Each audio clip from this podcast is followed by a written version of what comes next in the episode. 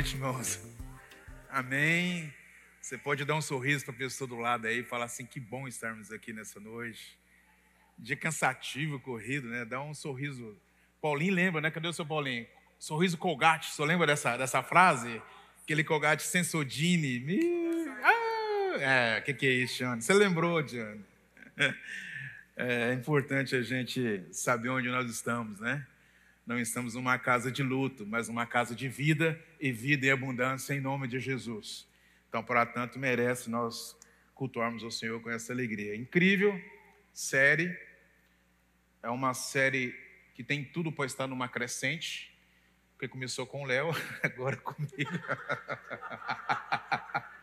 Eu falei que nós tínhamos que nos alegrar. Então, se o Marcão encerrar, pronto, Maulinha bom Marcão para encerrar, que a coisa está numa crescente incrível de Deus trabalhar em nossos corações. Então, o, eu, uma vez tinha uma foto do Leozinho e o Pijama orando por mim aqui numa situação, e ele postou no dia, família Robert estava reunidos.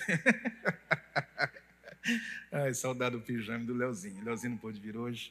Queridos, brincadeiras à parte, é, é um assunto muito sério e quando chegou a escala para nós, eu tenho uma duas semanas ruminado na palavra e buscando direção de algo novo e fresco da parte de Deus para nós. Amém? Eu queria que Deus tenha esse encontro. Essa aqui é uma agenda de Deus. É uma agenda de Deus. Nos dias atuais, conturbados politicamente, socialmente, espiritualmente, eh, nós temos que ouvir o que Deus quer falar conosco a respeito disso, desse não perturbe, desse cortar o Wi-Fi, colocar no silencioso e orar. O Léo trouxe uma palavra muito provocadora na semana passada e eu gostaria de seguir. Abra a uh, sua Bíblia, caso for projetar 1 Samuel 3, do verso 1 ao verso de número. Pode ter o 16, por favor. 1 Samuel, do verso 1 ao verso 16. Se você puder abrir. Seria importante a gente manusear a palavra de Deus. Se puder ligar as luzes aqui do. Isso ajudaria a gente a encontrar melhor. Quem achou, diz amém. Enquanto isso,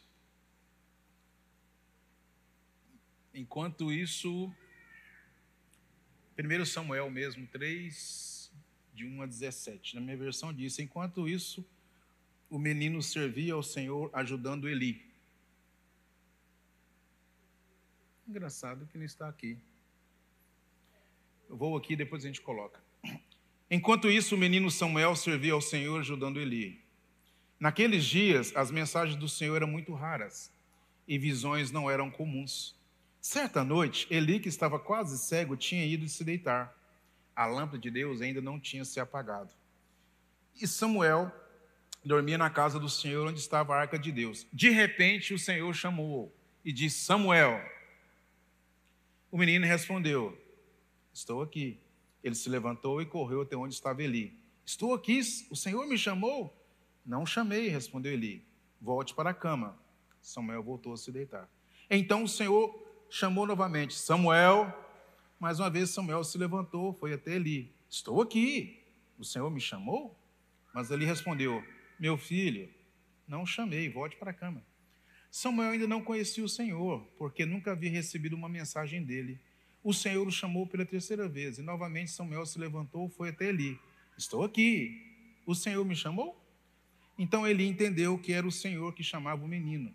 Por isso disse Samuel: Vá e deite-se novamente.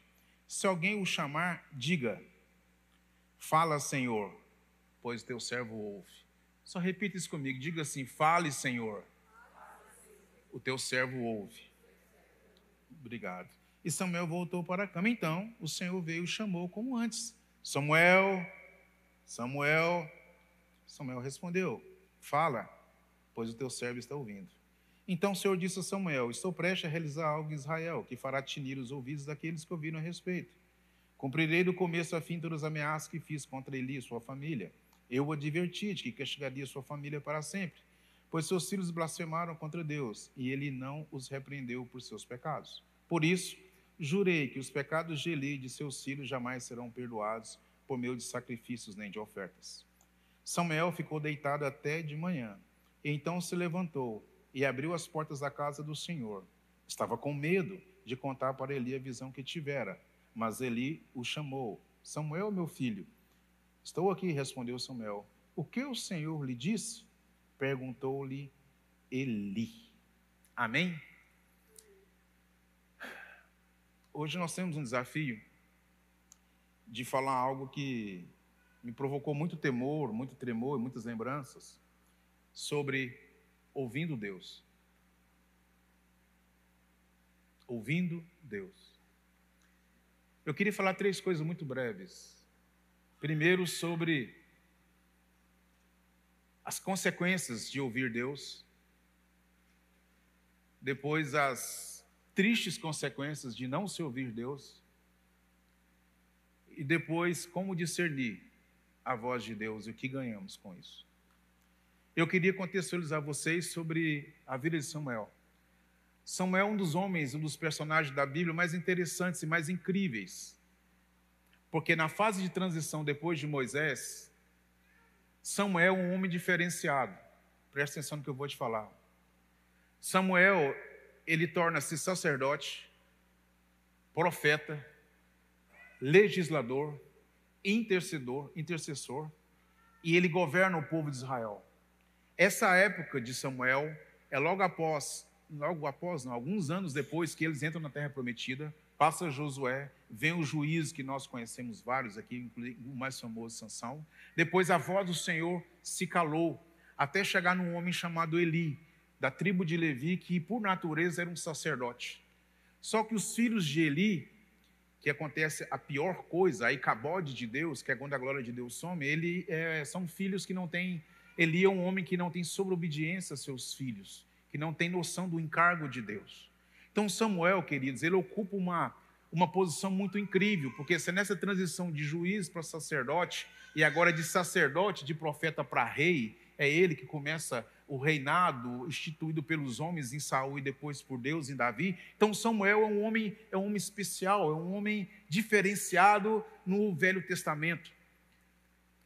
E eu queria começar, antes de partir para o que ouvir, é, sobre uma coisa muito interessante: como que, nós, que Samuel vem existir. Samuel é fruto de uma mulher estéril chamada Ana, casada com Eucana. E esse Eucana tinha duas mulheres, Ana e Penina. E Penina tinha filhos, Ana não. E Eucana amava muito a Ana. E toda a época ele subiu a Jerusalém para poder fazer os seus sacrifícios. A Bíblia diz que Ana chorava diante do Senhor por um filho, porque Penina tinha filhos, a humilhava, a perseguia, a desfazia. E ela voltava triste, e Eucana falava: Mas eu não sou um bom marido melhor que dez filhos. Mas é natureza da mulher ter filhos, é propósito da mulher ser mãe. E durante toda aquela peregrinação de vários anos, ela chorava porque ela é estéril. Só que chega um ano especial, que ela está derramando o seu coração diante do Senhor, e ela chora copiosamente, e ela então muda a sua intercessão. Ela chega para Deus e fala: Senhor, se tu me deres um filho, eu devolverei ao Senhor, o consagrarei é o nazirado, porque não passa não passa navalha sobre sua cabeça nem sobre sua barba. E quando ela então faz esse pacto de devolver ao Senhor essa aliança, a Bíblia diz que ela ficou grávida.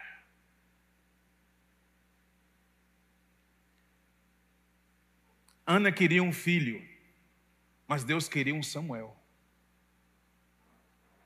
Às vezes, para coisas ordinárias, só as coisas ordinárias que fazemos não são suficientes. Deixa Deus falar o seu coração. Para coisas extraordinárias, somente o Cairós de Deus pode fazer. Somente o nosso nível de consagração e de entrega e de busca é capaz de gerar Samuéis. Às vezes as nossas orações e clamores são para alguns propósitos humanos, materiais, egoístas, passageiros, efêmeros e fúteis. E choramos, somos humilhados, abatidos, vamos à casa do Senhor, vamos à igreja, e as coisas não acontecem, porque para coisas ordinárias o ordinário não é suficiente. E o propósito dela era de ter um filho, mas o desejo de Deus era ter um Samuel. E às vezes, queridos, não está na hora, talvez, de eu e você começar a repensar a nossa comunhão com Deus é baseada em quê? Em algo que Deus usar para me contemplar e eu ficar bem, parar de ser humilhado e voltado para mim? Ou se eu estou disposto a pedir aquilo que, para a glória de Deus, eu vou consagrar para Ele e Ele então cumprirá o desígnio dele através daquilo que Ele vai entregar em nossas mãos, em nome de Jesus. Eu queria começar com essa provocação sobre esse, esse homem, Samuel sobre o que é orar e interceder. Mas não é esse o objetivo da pregação, eu queria só fazer essa introdução. Então, Samuel, nas mãos do Senhor, foi um dos grandes atores do Velho Testamento. E ele cumpre um propósito. E eu queria, o primeiro ponto, que você entenda que toda excelência, toda excelência do seu ministério pastoral, do seu ministério de ser filho, do seu ministério de ser esposo, do seu ministério de ser pai, do seu ministério de ser o servo do Senhor, toda a excelência daquilo que vou, eu, eu e você fazemos para o Senhor, só há fundamento se nós ouvirmos a voz de Deus.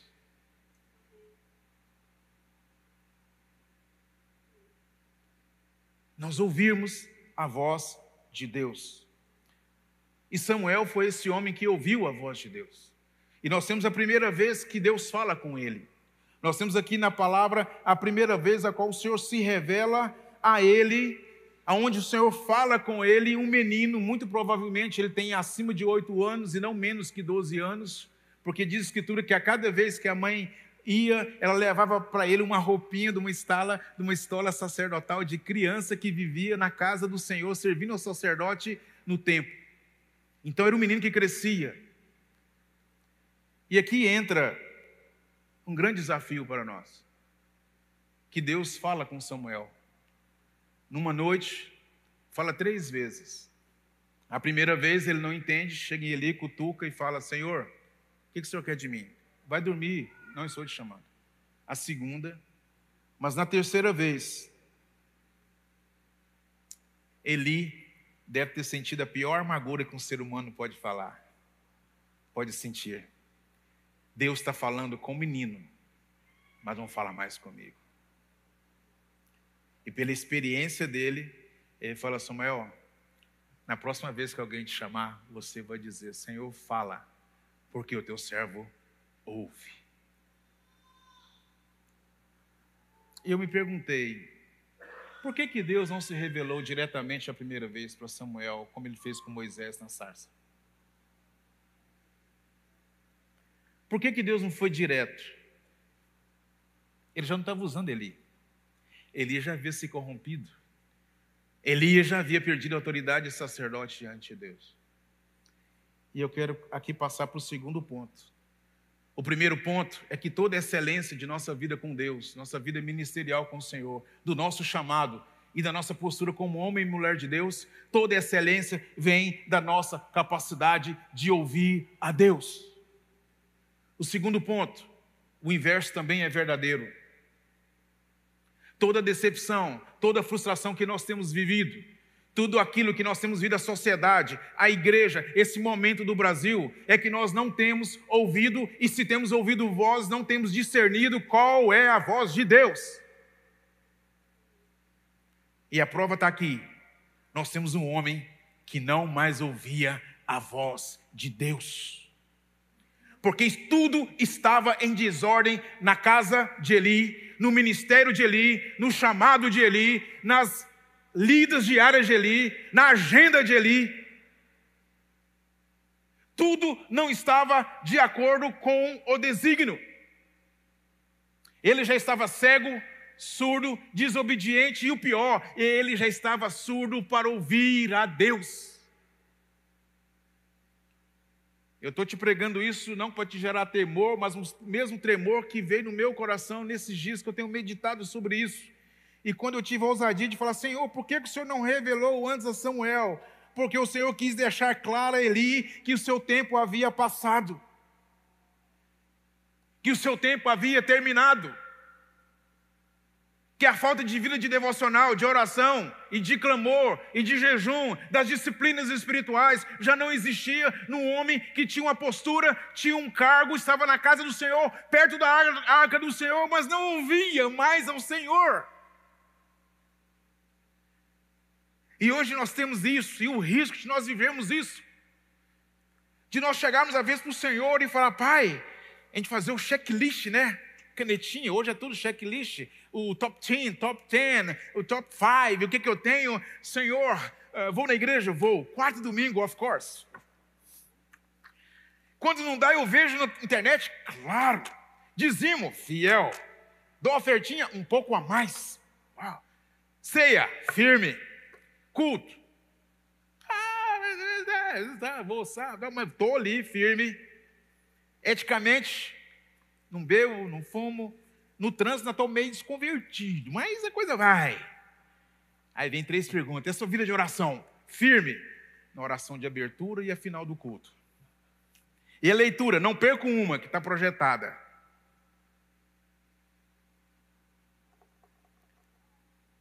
Está na arca, está na casa, faz os ritos.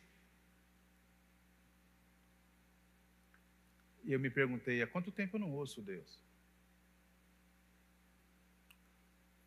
Estou te falando que todo pregador, ele passa por um sufoco.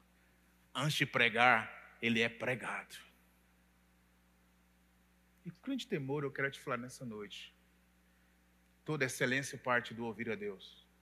E toda talvez frustração, e toda talvez decepção que nós temos tido. Observe, irmãos, com os resultados aparentes do nosso chamado, nossa vida. Deus fez questão de deixar claro para Eli que ele não era mais apto para ouvir e nem discernir sua voz. Comentei com o Johnny antes. Eu nunca vi uma época que temos visto a igreja ficar tão patente de que ela está rasa na palavra em ouvir a Deus. Eu estou, irmãos, decepcionado muito, e acho que isso parte de nós, pastores, líderes e igreja brasileira, e nós estamos vindo uma série de um rebanho raso em palavra, raso em comunhão, totalmente enraizado em instituição, em achismo, em mundo social, político e de governos. E não discerne uma voz que clama do deserto, que não é uma voz apaziguadora, é uma voz confrontadora, não é uma voz que traz o bem, mas é uma voz que traz direção. Porque não tem ouvido a Deus. Não tem ouvido a Deus. E as vozes que ouvem não discernem quais são de Deus, nem quais são do diabo, e nem que é dele mesmo.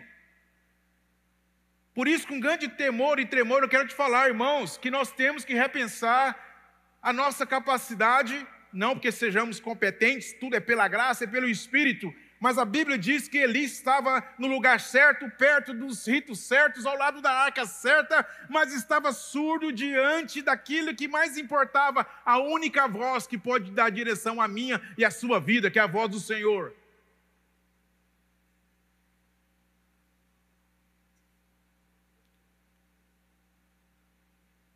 Toda excelência parte de ouvir a Deus, e toda decepção vem de nós não estarmos mais ouvindo ao Senhor.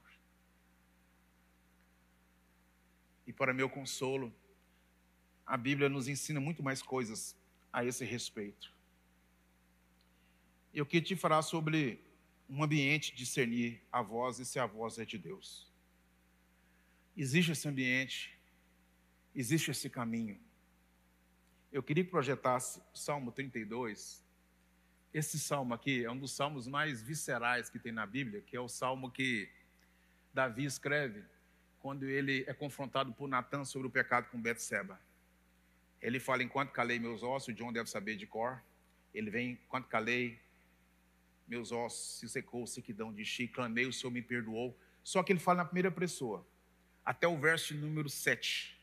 Quando, olha, lê esse salmo dessa forma, ele confessando e falando sobre pecado, sobre queda, está naquela luta, confessando, e Davi é um cara visceral, abre o coração. Quando chega no verso 8, muda de primeira para segunda pessoa. ele fala de quem estava confessando para alguém que fala com ele. Parece que Deus já sabia da obra que ele ia passar e fazer, e o grande dificuldade em mim e mim de lidar com ele, porque já viria Jesus com sangue. Então parece que a resposta de Deus fala, sobre o pecado já está resolvido antes da fundação do mundo. O meu cordeiro e seu sangue vai purificar você se você confessar e abandonar. Isso para mim está resolvido. Mas o problema é esse. Olha o que ele fala. Davi, instruir-te-ei e te ensinarei o caminho que deve seguir. E sob as minhas vistas eu te darei, te darei conselho mas não seja como o cavalo ou a mula sem entendimento, os quais com freios e cabreços são dominados de outra sorte, não te obedecem. Não sei se aconteceu com você, o que aconteceu comigo quando a, a Raab, minha filha primogênita, tinha. Naquela época não era tão moderna as televisões e nem nada aí, então a gente tinha um controle que às vezes você perdia. Aí eu lembro que um dia eu estava sentado, tinha acabado de meditar sobre isso, e a Raab estava assim, eu estava aqui, e o controle estava perto da televisão. Aí aquela preguiça de pai ali, falei, Raabe, minha filha primogênita chama Raabe. Filhinha, pega aquele controle de televisão perto do papai. Mas cuidado com o tapete, se não tropeçar. Ali do cantinho tem uns negócios ali. Aí ele foi guiando, ela foi, pegou o controle e trouxe para mim. Sobre as minhas vistas te darei conselho. E farei o quê? Instruir-te-ei e mostrar-te-ei o caminho que deve seguir. E sobre as minhas vistas eu te darei conselho. Mas não seja como o cavalo e a murra que com cabreço, que é um ferro que você coloca aqui na boca com uma corda, sem entendimento, os quais com freio e cabreço são dominados, de outra forte não te obedecem. Sabe essas coisas que dá ré na sua vida e na minha vida? Sabe essas coisas que não dá certo? Sabe essas coisas que Deus parece que tem que colocar um ferro e puxar e virar para cá e dói e dá dor e é angustiante. A gente fala, ah, Senhor, tu me humilhaste, estou passando vergonha. A gente joga na cara de Deus as coisas mal resolvidas, a gente joga na cara de Deus as coisas que não deram certo, a gente expõe diante de Deus tudo aquilo que a gente imaginou que Deus tinha obrigação de assinar embaixo, que os propósitos eram meu e estava tudo indo muito bem. Deus não é uma valista de mim e suas decisões. O Senhor é Deus. Nós somos servos e vasos. Hoje eu tenho visto uma coisa, irmãos, tem me deixado louco. Eu vejo orações que eu não sei quem é o Deus e quem é o servo. Eu vejo os crentes falando, eu tomo posse e eu declaro, e vai acontecer isso, e vai vir, e vai, e vai, e acontece. Eu fico olhando, meu Deus, quem é o Senhor e quem é o Deus?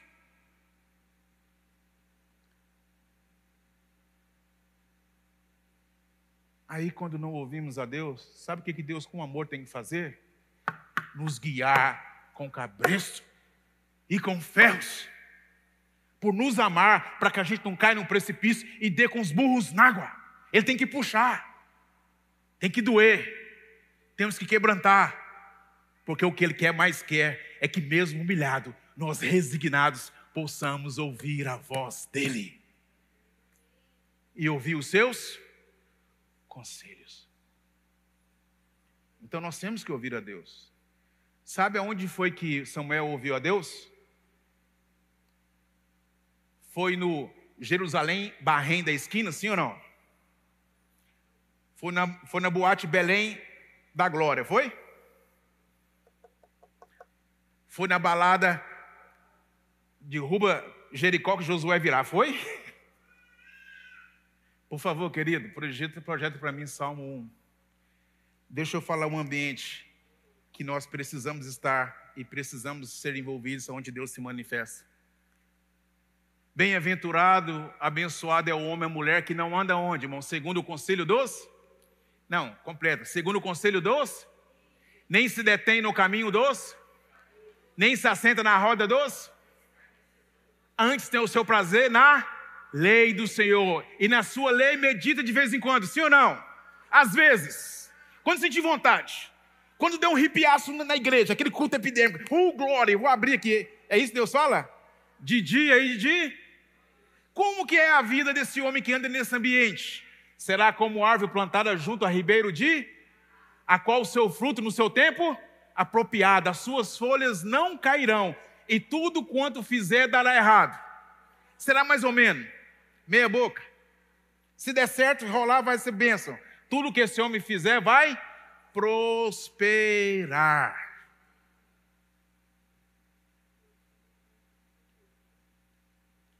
Samuel estava na casa do sacerdote ali, dormindo numa cama perto da arca, com a sua vida consagrada, sendo preparado para ser sacerdote. Então Deus falou com ele. Se eu e você quisermos ouvir de Deus, vou te falar uma coisa: não vai ser ouvindo o conselho dos ímpios, não vai ser ouvindo o conselho do Facebook, do Instagram, ou das redes sociais, ou do UOL, ou da CBN, ou da Globo. Se você e eu quisermos ouvir a voz de Deus, não vai ser sentando na roda de quem não tem o que fazer e discute só coisa que não presta. Ouça o que eu estou te falando, isso é pelo Espírito. Se eu e você quisermos ouvir a voz de Deus, quisermos entender o propósito de Deus, quisermos andar no caminho e receber conselhos de Deus, eu quero te falar nessa noite, olhe para mim. Deus não opera conforme o homem. Deus opera porque eu sou santo, vós sede santos, diz a palavra do Senhor. É a palavra. Quem não anda no conselho dos ímpios, não se detém no caminho dos, e nem se assenta na roda dos. Irmãos, o que tem de rodinha que não edifica, e que tem falado tanta vida de muitos crentes, vocês não imaginam o tanto.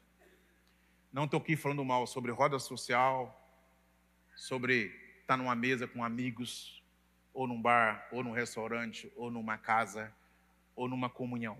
Por favor, não estou sendo extremista radical a esse respeito. Eu estou falando que o ambiente para ouvir a voz de Deus é um ambiente onde passa por você querer, por você estar consagrado, buscando a Deus na Sua palavra, na comunhão e com homens e mulheres de Deus. É um ambiente que Deus vai se revelar a você em nome de Jesus. E nós precisamos ouvir a Deus, amém? Deus pode falar conosco, sim ou não? E o que, que nós temos hoje? Nós temos orações intercessórias, peticionais e de gratidão, monólogos. Monólogos. Monólogos. Monólogos. Só chegamos a Deus com segunda intenção ou segundo interesse, ou quando der, eu ter que fazer e vou fazer esse negócio. Vou te contar uma experiência, misericórdia. Não olhei para o relógio, vou terminar agora. Vou terminar com essa experiência. Vou citar o nome porque ele partiu com a pandemia. Eu conheci o um homem, tive com ele várias vezes. Ele chamava Pastor Geraldo Borges. Na sua peculiaridade de fé, Igreja Batista, ele foi um homem muito, muito, muito assíduo na leitura da Bíblia. Todo ano ele lia ela quase três vezes. E ele tinha um testemunho que toda vez que ele contava, a gente fazia questão de ouvir, porque nunca mudava, era tão visceral, e ele chorava.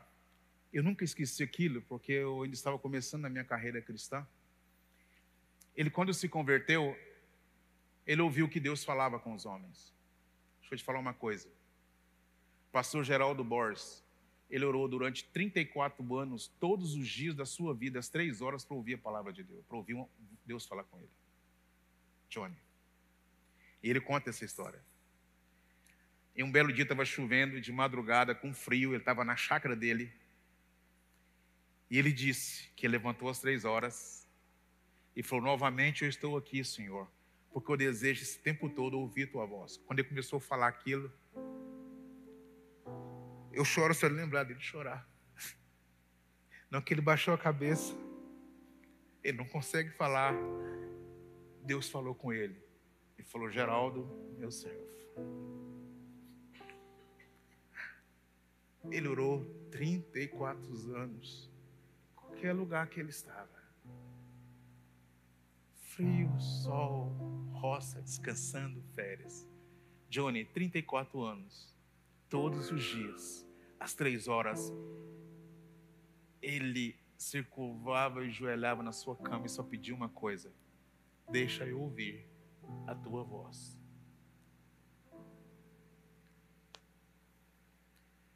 Eu queria encerrar com algo prático para a sua vida, para a minha vida. Façamos nossas orações, intercessões, petições. Eu só queria te sugerir uma coisa. Você vai fechar seus olhos e falar: Deus, fala comigo. Pode usar, Senhor, um sonho, revelação, Sua palavra, como Eli foi usado, um irmão, na comunhão, alguém no teatro, da música, um pastor. Irmãos, peça para as pessoas orar por você. Desça do meio do seu pedestal. Deus pode usar um irmão, um colega, a sua palavra. Mas, por favor, ao parar de orar, feche seus olhos e fala: Senhor, fala comigo. Eu quero ouvir a sua direção. Fala que teu servo ouve. Eu tenho certeza. A Bíblia diz em Isaías 54 que o ouvido dele não está gravado e nem sua mão encolhida para ouvir a nossa voz e estender a mão. Em nome de Jesus, se você crê nisso, fique de pé. Feche seus olhos. Feche seus olhos. E que haja um renovo de fé na sua vida nessa noite. Que você saia com uma, uma provocação, uma direção. Inclua ao final do seu clamor. Fala, Senhor, eu coloquei minhas demandas. Eu coloquei minhas intercessões. Fala assim, Senhor, me dê os seus conselhos para que eu ande na tua direção. Peça para o Senhor dar a direção para que você ande nos caminhos corretos. Peça para Deus trazer direção, revelação e falar através daquilo que estiver à sua mão, a palavra, uma oração, um outro irmão, um telefonema, uma palavra de conhecimento, uma palavra de sabedoria, uma profecia. Mas eu quero te falar uma coisa: inclua a partir de hoje na sua oração a frase: Fala, Senhor, que a tua serva ouve e Deus não vai falhar com você. Pai, essa palavra faça morar no coração dos teus filhos nessa noite. Me perdoe, Senhor amado, se por acaso houve alguma alguma dureza, Senhor amado, na, no confronto. Por favor, Senhor amado, se houve alguma demoestação, Senhor amado, que não veio de mim, que o Senhor não deixe que afete o coração dos teus irmãos. Mas se foi do Senhor a exortação, Pai, que ache coração nosso o entendimento de que o Senhor quer nos levar para um caminho mais nobre para que venhamos observar com quem temos falado, com quem temos assentados e na roda das quais nós temos convivido. Nos leve para um lugar de um ambiente, Senhor amado, ao qual a tua voz é audível e traga a pessoa para nos ajudar a discernir a tua voz. Em nome de Jesus, que essa palavra faça morada em cada coração e que o Senhor nos edifique, que ela não volte atrás em cumprir aquilo que te apraz. É que eu te peço em nome de Jesus. Se você concorda, diga graças a Deus. you